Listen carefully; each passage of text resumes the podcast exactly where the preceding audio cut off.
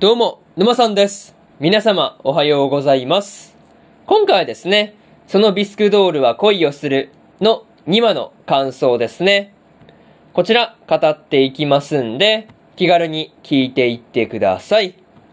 というわけで、早速ですね、感想の方、入っていこうと思うわけですが、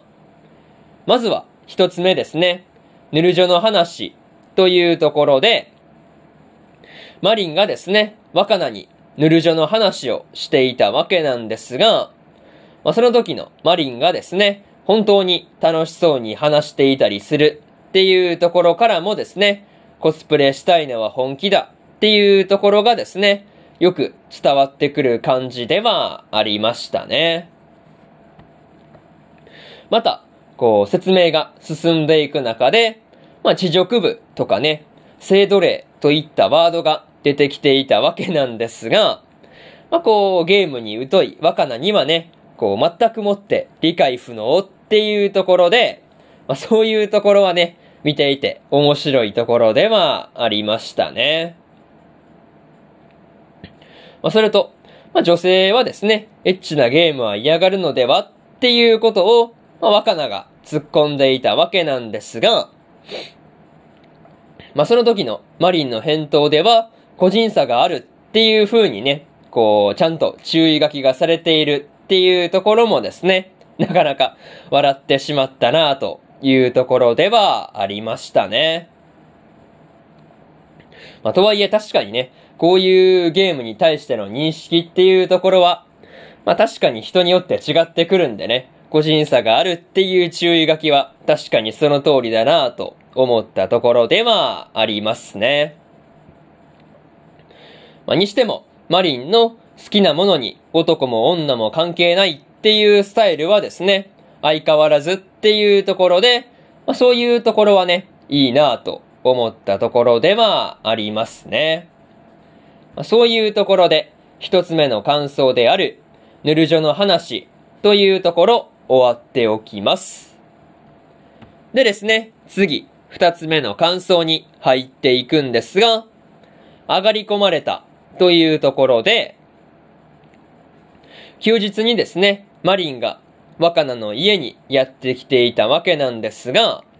まあ、そのまま一気にですね、若菜の部屋まで上がり込んでしまうっていうところはですね、まあ、いくらなんでも行動力がありすぎるなっていうことをですね、思ったりしたところではありました。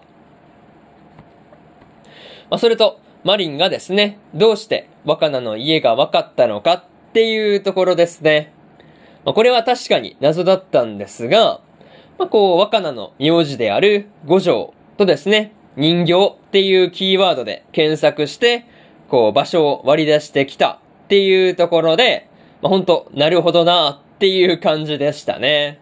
そう。まあ、にしてもね、こう、マリンが、まあ、こう、こっちにね、こう、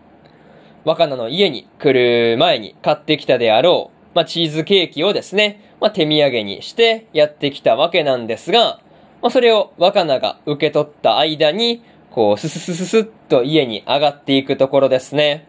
まあ、そのあたりの動きが素早くて、まあ、結構びっくりしたところではありますね。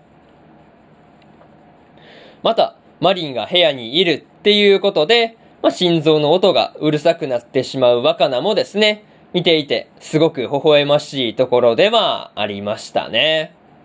まあ、でも今までね、あの、おじいちゃんしか来たことがないっていう部屋に、急にね、こう、マリンがいるっていう状態になれば、まあ、そりゃ心臓バクバクするかっていう感じでしたね。まあ、そういうところで、二つ目の感想である、上がり込まれたというところ、終わっておきます。でですね、次、三つ目の感想に入っていくんですが、採寸完了というところで、無事にコスプレ衣装を作る上で、まあ絶対に必要である採寸の工程が完了していたわけなんですが、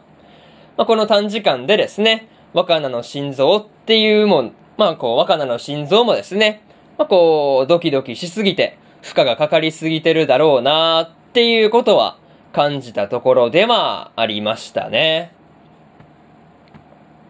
まあ、それと、若菜がですね、採寸をするためには、下着姿でないといけないっていう時になっていたわけなんですが、まあ、こう、マリンがですね、そうなると思って、水着を下に着てきたっていうことを言っていたわけなんですが、本当にこれに関してはね、天才かっていう風に思ったところではありましたね。そう。またね、こう、基本的には、こう、若菜がドキドキさせられっぱなしっていうところが、まあ、こう、あったわけなんですが、まあ、こう、また下の採寸の時にはですね、こう、マリンもさすがに恥ずかしがっているような素振りがね、まあ、こう、あったわけなんですが、なんかそういうところがすごく新鮮に感じたところではありましたね。そう。まあ、にしてもね、こう、採寸だけでこれだけ大変な作業になるっていう風には思わなかったわけなんですが、まあ、ほんと無事に終わってほっとしたところではありましたね。まあでも本当にね、採寸が、こう、マリンが来てくれたことで、まあこう一気に進んで、それはね、こう、良かったなという感じでした。まあそういうところで、三つ目の感想である、採寸完了というところ終わっておきます。でですね、最後にというパートに入っていくんですが、今回は若菜の部屋にマリンが上がり込んできて採寸をするということになっていたわけなんですが、まあ、こう、採寸するだけでもかなり大変だったなっていう感じでした。まあ、でも採寸したおかげでコスプレ衣装の仕上がりっていうところは結構早まりそうではあったんで、まあ、完成が少し楽しみになったところではありますね。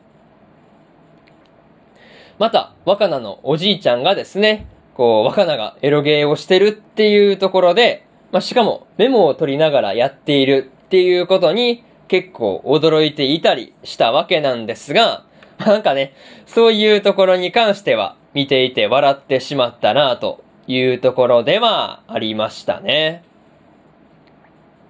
まあ、何にせよ月曜日になってコスプレ衣装がどこまで進んでいるのか、まあ、それがね、やっぱり楽しみなところではありますね。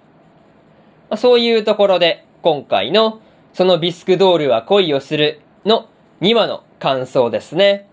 こちら終わっておきます。でですね、先週1話の感想も語ってるんで、よかったらそちらも合わせて聞いてみてくださいという話と、今日は他にも2本更新しておりまして、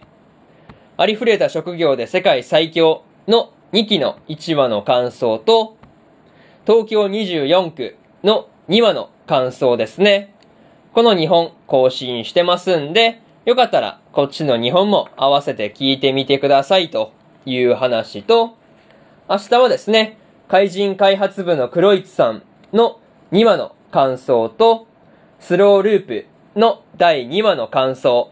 そしてですね、ワッチャプリマジの14話の感想ですね。この3本、1、2、3と更新しますんで、よかったら明日もですね、ラジオの方を聞きに来てもらえると、ものすごく嬉しいですというところで、本日2本目のラジオの方終わっておきます。以上、沼さんでした。